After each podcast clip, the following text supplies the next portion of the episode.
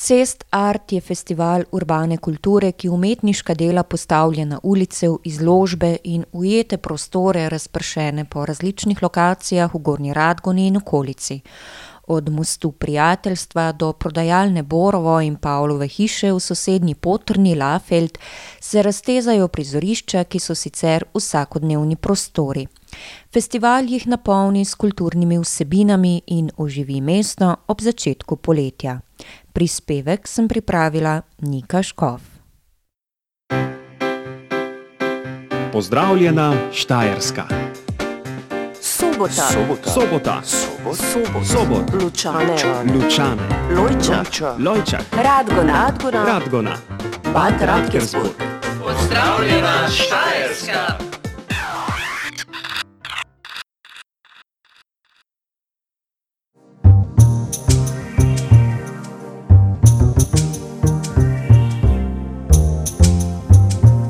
Agora Divan.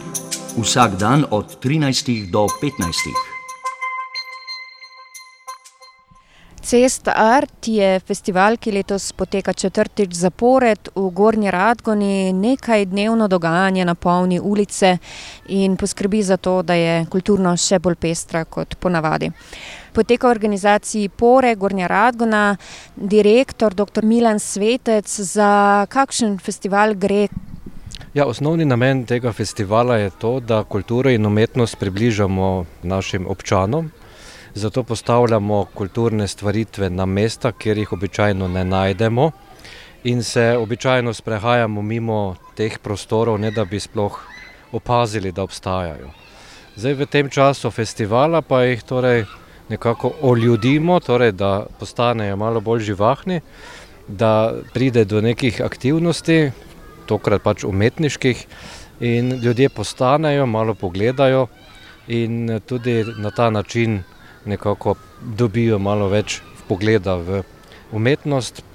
Pretekla leta so seveda pustila nek pečat, ker smo se torej učili, ne, zdaj že malo bolj obvladamo zadeve, malo hitreje stvari stečajo, tudi mogoče malo večji doseg imamo, ko dostopamo do umetnikov, ki bi lahko sodelovali na našem festivalu. Letos celo smo pridobili sofinanciranje strani Ministrstva za kulturo preko eh, društva Tenzin. Mislim, da lahko v prihodnje se nadejamo še malo bolj kvalitetnejših stvaritev, ki bi jih želeli seveda tukaj v Gorni Radgoni prikazati, da bi ta festival postal tradicionalen.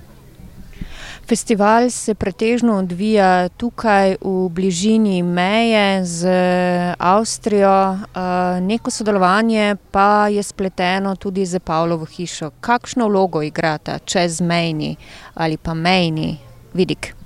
Pravzaprav Cest Art je nastal v okviru projekta City Cooperation, kar je bilo takrat pred leti sodelovanje med Slovenijo in Avstrijo, torej v okviru programa Interreg.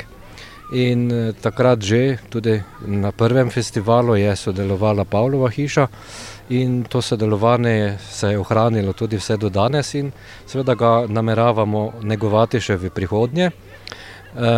Lansko leto smo imeli celo umetnika iz Madžarske, torej smo nekako razširili mednarodno razsežnost na tri države. Tudi letos imamo umetnike iz treh držav in upamo, da bo v prihodnje še, še zadeva malo bolj narasla, torej da bo mednarodna prisotnost še večja. Cest Art festival, ki tradicionalno poteka v Gornji Radgoni ob zaključku šolskega leta, je tudi letos ponudil številne dogodke, razstave in druge prireditve. Umetniška vodja festivala Mojca Muhič, kaj je tisto, kar si s tovrstnim festivalom prizadevate doseči v Gornji Radgoni? S Cest Art festivalom ulične kulture želimo ljudem približati umetnost in kulturo na način, da jo srečujejo na vsakodnevni ravni ob svojih poteh in da jih spontano pač pritegnemo kot likovno publiko. Obiski galerij so, so manjši, kot si bi želeli likovni umetniki, sama sem tudi pač likovna umetnica, slikarka in mi je to dobro poznano. In tudi trendi v svetu so, da se selijo prizorišča pač na ulico, da so del dogajanja družbenega in da ni umetnost nekako izolirana od ljudi. Že od samega začetka imamo nekako tako zastavljen koncept, da prispevamo k decentralizaciji kulture in umetnosti iz velikih središč tudi k nam na ruralna področja. Ker nam take vsebine običajno niso dostopne, in pa da hkrati podpiramo kakovostne lokalne eh, umetnike. Del koncepta je tudi to, da vsako leto znova pomagamo nekemu gostincu, sicer z dodajanjem umetniške vrednosti, se pravi razstave, koncerti, da mu popestrimo dogajanje in da ga tudi privedemo nekako do spoznanja, da je kultura dobrodošla v dodatek recimo, ali pa nadgradnja njegovega programa. Ne. Seveda je tam potem tudi spet ljudem, večjim ljudem to na ogled, tako da se nam to zdi dobro, da so dobri sinergični učinki. Zdaj, že od začetka, samega začetka festivala Cestart gostimo postprodukcijo festivala Ana Desetnica iz Ljubljane.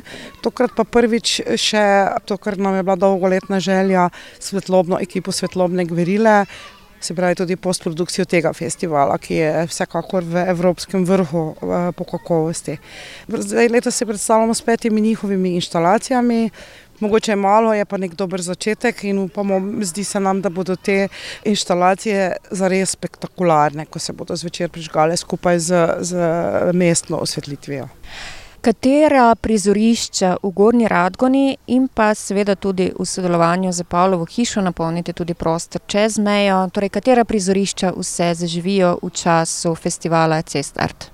Že od začetka pri festivalu se poslužujemo oziroma uporabljamo neke spregledane lokacije ali pa zapuščene, ker jim želimo dati, bodi si opozoriti na njih kot neka dobra mesta ali jim dati neko oplemeniteno namembnost. Tako da tudi letos poteka ta osrednja razstava, bom rekla, v stavbi bivše carinarnice. Tokrat se predstavlja sedem likovnih umetnikov, začeli smo z enim ali pa z dvema, tu smo uh, nadgradili, razširili program. Potem tudi letos, kot že lani, imamo, so nam Radgonske gorice dale na voljo krasen atrij z prostori v bivši cvetečarni Mirjana, da tako rečem, se pravi na Jurkovičevi ulici. Potem v prostorih Borova, ki je na frekventni lokaciji blizu občine, knjižnice, seveda spet želijo, da čim več ljudi si razstavo ogleda, vse skozi izložbe. In tu so nam lastniki tudi prijazno prišli naproti in nam to omogočili. In pa v Andi Baru, ker bo pa razstava tudi lokalne likovne umetnice Klaudije Kolarič. Ob tem naj povem, da ta razstava, ki je osrednja, se pravi ta, ki poteka v carinarnici, vsako leto, da tako rečem, zaseva tudi v čez v Pavlovo hišo, tako da se tam predstavlja umetnik ali dva, ali, oziroma še en dogovor, se predstavijo hkrati tudi pri njih. Letos bo sta to Jošt Franko in uh, Toni Soprano, mene gledajte, s super deli, tako da je fino, če si jih ogledate. Osrednja razstava je v, v carinarnici in tukaj imamo tiste teme, ki jih ponavadi navezujemo na, to, na ti dve mesti, ki se stikata in naše življenje in naše izzive in naše priložnosti, uh, kar opažamo, kako se obivamo. Ne. Te razstave v, se vsakič dotikajo, skušamo se dotakniti teh skupnih tem in o njih razmišljati in nagovarjati ljudi z obeh strani meje. Tako da tudi letošnja ima naslov prehod prav v razmislek občinstvo in tudi um, razlaga na različne avtorje, na različne uh, načine razlagajo svoj pogled na različne prehode v življenju. Na dan otvoritve festivala Cest Art ste odprli tudi razstavo z naslovom Prehod.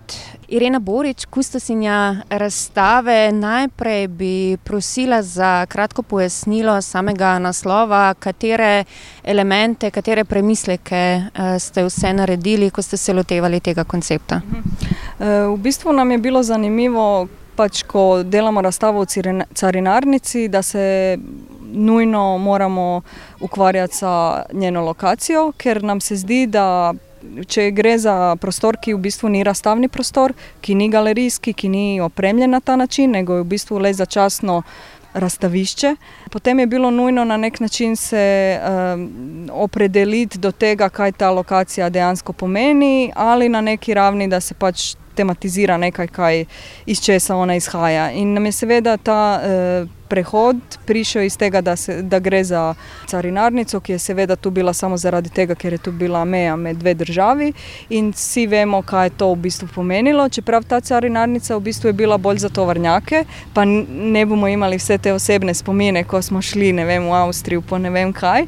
Ampak vseeno nam je bilo zanimivo, da v tem nekem širšem pomenu raziščemo to temo in smo seveda ena od zelo pomembnih eh, tema nam je tu seveda migracija, posebej ta migracija, ki je ilegalna eh, in se sploh sprašujemo, zakaj bi ona morala biti ilegalna in zakaj se na neki ravni s določenim ljudima ravna v bistvu totalno nečloveško. Eh, potem pa smo tudi šli, šli hoteli razpreti to temo na neki ravni, da se tudi razmišlja o tem prehodu kot nekem pojmu, ki bi lahko tudi bil na nek način transformativen oziroma da bi lahko tudi nekaj pozitivno prišlo iz tega.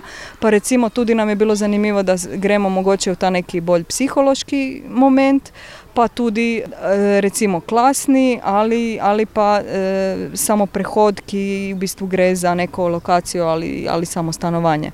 Zato pa smo se v bistvu s Toni Soprano Mene Glejte odločili eh, povabiti umetnike in umetnice, eh, se pravi Jošta Franka, ki se ukvarja s temo migracij, potem eh, Majo Hodošček, ki se v bistvu je naredila eno delo na stanku, pa je bolj šla mogoče malo v ta klasni prehod, potem pa uh, Janja Kosi, ki se je ukvarjala v bistvu s tem prehajanjem iz doma v dom, čeprav na bolj abstraktni ravni. Potem pa še smo povabili Staša Kleindista, ki se, uh, se v svojih delih uh, v bistvu tudi dotika te teme. Čeprav na zelo različne načine, recimo naredijo izbiro del, ki zajema tudi vojaško, pa kapitalistično, ampak tudi recimo psihološki prehod, pa tudi dobesedni prehod preko avtoceste, ampak ga lahko tudi beremo na tej neki metaforični ravni. Potem pa bi še omenila, eh, da smo v okviru same razstave imeli tri nove produkcije. In je to šlo za povabilo, se pravi, da so se umetniki prijavili in smo se v bistvu prvič seznali s njim, njihovim delima, in nam je to bilo zelo fajn v bistvu, posebej zaradi tega, ker smo jih spoznali, pa tudi zato, ker smo jih lahko podprli. Ena izmed njih je tudi Mina Bulič, ki je uh, se v bistvu ukvarjala s uh, demenco. Po eni strani, po drugi strani s spominom na drugo svetovno vojno svoje babice in je hkrati šla skozi konkretne lokacije, ki podpirajo njeno zgodbo. Po drugi strani je tu tako uh, Oliver Pilič, ki je imel delo Imanenca banalnosti, ki je serija Lesorezov, ki v bistvu upodabljajo uh, različne posnetke v Lesorezu, ki so v bistvu v nadzornih kamerah, ki so begunce spremljale ali določene uh, dron, dronovske posnetke tudi uporabijo. In potem je še uh, Gregor Purgaj, uh, ki, ki je v bistvu na neki način lokalec uh, in on je v bistvu uh, svoje delo, ki je že uh, prej obstajalo, ampak ga je v bistvu na, na novi način izvedel in nam je to bilo zelo zanimivo, ker je v bistvu v javnem prostoru in uh, v bistvu ima uh, različne obraze, ki na eni ravni prikazujejo njega, ker je on raziskoval ta obraz kot njegov tek. Ampak po drugi strani, v bistvu, ko, ko to promatramo, tudi lahko razumemo kot e, različna psihološka stanja ali pa različne medčloveške odnose. Irena Borič, kustosinja razstave Prehod, ki je na ogled v carinarnici v Gorni Radgoni. Že na začetku ste omenili, da gre za prostor, ki v osnovi ni galerijski razstavni prostor. Kaj so izzivi pri sestavljanju, pri oblikovanju razstave v takšnih pogojih in kaj so pravzaprav tudi neke priložnosti, ki jih ponuja?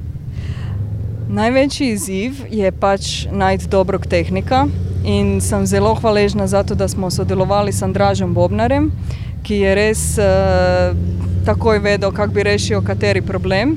To nam je zelo pomembno, prav zaradi tega, ker v bistvu je veliko del, je veliko dela. Pravo okrog tega, da se sploh postavi, pa še, mislim, izzivi v bistvu pri, prihajajo tudi s prostorom, v smislu, kakšne so luči, kje se lahko sploh vrta. Prejšnje leto nam se je zgodilo, da je po naključju nestalo struje, potem pa smo imeli zelo veliko zadrego ali bo sploh razstava. Ampak to, kar je nama vsem v bistvu všeč, ker prav ni ta prostor, ki smo ga pričakovali, lahko se tudi malo igramo s njim. Recimo Toni Soprano, zdaj smo potrebovali mize za razstavljanje del, smo potem uporabili vrata, ki smo jih dali pač na koze in potem smo dobili dobesedno tudi en prehod, ker so pač ta vrata in se nam se je to zdelo eh, zelo pomembno. Posebej smo to uporabili pri predelih mine in uh, jošta in je to zelo zanimivo, ker se v bistvu ukvarjajo sa migransko problematiko, se pravi, to je prav trenutek, ki nimaš tega doma, ki so ta vrata neobstoječa in, in se nam je zdelo zanimivo, da se malo s tem igramo. Potem pa seveda je tudi to, na kakšen način uporabljamo prostor. Recimo pri Jani Kosi smo uporabili okvir sa utikačima. e, potem pa, pa je to postalo kot nek okvir in nam se je to zdelo pač zanimivo. Kot rečeno, Irena Borič, gre za prehajanje med ne samo državama in prehajanje torej državne meje, kar je sicer tudi iz, eden izmed premislekov, ki je prisoten v razstavi za naslovom Prehod temveč prehajanje med različnimi temami, v delu Maja Hodošček tudi med razredi, potem govoriva o prehajanju znotraj nekega osebnega doživljanja, razumevanja sveta. In me zanima, kot kuratorica razstave, kaj je tista, tisto vprašanje morda ali premislek, za katerega si želite, da pride do ljudi, ko razstavo obiščejo. Pa upam, da bodo oni imeli še kakšen dodatni pomislek, oziroma da bodo, si, da bodo začeli razmišljati. Ker po meni, iskreno, mi je fully zanimiva ta umetnost, which makes you think, ki te v bistvu tjera na razmišljanje ali na pomislek, pa da v bistvu začneš mogoče nekaj, kaj imaš že občutek, pa to, pa onak. Ti mogoče naredi drugi, neko drugo perspektivo na temo, ki je itak že eh, poznaš. Maja Hodošček si ena izmed umetnic, ki razstavlja na razstavi Prehodi na ogled v Carinarnici v Gornji Radgoni. Ukvarjate se predvsem z videom. Kaj je tisti premislek morda, ki vas je vodil ob oblikovanju videa, ki je na ogled in je del razstave Prehod? Na tej razstavi predstavljam v bistvu delo v nastajanju, kratek video, ki ima naslov Čau in je posnetek potovanja, ki sem ga lansko leto doživela z očetom in sicer na križarki. Nekako sem bila presenečena nad doživljanjem tega potovanja, ki se mi je zdel absurden in hkrati pa sem tudi se z videom skušala dotakniti teme razrednega sramu oziroma razreda oziroma kaj danes pomeni delavski razred. Saj sem opazila, da na tej križarki, da je v bistvu se prodaja neka iluzija um, luksuza, prestiža, ampak ljudje, ki si privoščijo tako potovanje, so v bistvu večinoma delavci oziroma nek nižji srednji sloj in uh, zato je tudi ta križarka nekako masovno obiskovana in napolnjena z potniki. V kontekstu te razstave prehoda pa je zanimivo, ker v bistvu uh, tukaj smo pravzaprav potovali skozi območja, ki so zelo um, nemirna, kar se tiče migracij, ampak ker smo zahodnjaki, seveda imamo ta privilegij, da lahko prosto potujemo in se mi zdi to čist nek drug uh, način uh, prehajanja mej. Ne? To zavedanje, da pravzaprav smo svobodni, a hkrati na območju, ki je zelo politično nemirno. Ali se vam zdi, Maja Hodošček, da dejstvo, da gre za razstavo, ki je na ogled v stari carinarnici v Gornji Radgoni, torej tukaj skoraj da neposredno na meji, da to nosi še nek poseben pomen, neko posebno sporočilo? Ja, seveda se mi zdi zelo primeren kontekst, glede na samo razstavo, da ni v galerijskem prostoru, ampak da je v bistvu na območju meje, ker je dejansko ja, nekako primerna lokacija no, za take osebine. Janja Kosi, tudi vaša dela so del razstave Prehod. Kolikor je bilo na sami otvoritvi rečeno in kolikor je razložila kustosinja Irena Borič, gre predvsem za vprašanje prehajanja med domovi, med stanovanji. Prosila bi vas, da nekako poveste par besed o izhodišču, kako ste se lotili del, kaj lahko vidimo. Dela zdaj na razstavi so v bistvu del še nastajajoče serije, so še bolj v fazi raziskovanja. Gre pa za izhodiščno vprašanje ja, doma, domačnosti, kdaj nam nek prostor postane dom. Sploh zdaj iz, izhodišče je bila v bistvu res neka lasna izkušnja, mogoče celo neka stiska, kako, ki pride do tega zaradi nepremičninske krize, ki je in stanovanske problematike, ko je marsikateremu, pa ne samo več mlademu, težko priti do stanovanja in potem se veliko se selimo. Dosti krat se selimo tudi mogoče v neke prostore, ki niso najbolj primerni za bivanje, pa na prvi pogled niso domači. In načeloma so potem neki predmeti, ki jih nosimo od prebivališča do prebivališča, vedno isti in potem z postavitvijo teh v prostor, ne, ko razpakiramo tisto zadnjo škatlo in si jih postavimo na določeno mesto, pa počasi spet nekako ure, urejamo ta bivališča, da nam postanejo domača. In, ja, in tako sem iz, iz, izbrala par predmetov, ki me redno spremljajo, podavaj, vedno me spremljajo tudi rože. Um, tako da so konkretno na teh delih v bistvu sem osvetlila rože in potem obrisala njihove sence.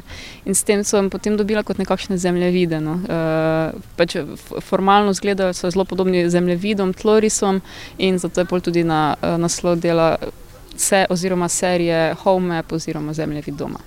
Za mojo prakso, mogoče tudi širše gledano, je značilno, da uporabljam različne medije. Čeprav primarno sem slikarka, tako da veliko krat tudi neko idejo začnem v risbi oziroma v sliki, ki jo potem nekako prenesem v različne medije, tudi v prostorske medije in tako začnem že samo z izbiro medijev, v bistvu prehajam med različnimi prostori. Veliko krat se delavci tudi zaključijo v formi instalacije, ki potem povabijo gledalca, ne, da vstopi v delo in spet on preide v nek drug prostor. In tudi naprimer, te slike, čeprav so zdaj slike, so veliko formatne, ki uh, gledalca zauzamejo in nekako vstopi v sliko lažje kot na nek manjši format. Gre za razstavo, ki prehaja med različnimi vprašanji na zanimivi lokaciji. Različne teme so tiste, ki nekako pridejo v spredje in uh, usvojijo našo pozornost. Uh, kaj vam, Janja, pomeni biti del neke take konceptualne enote, ki se dogaja tukaj, skoraj da neposredno na državni meji, ki jo prehaja?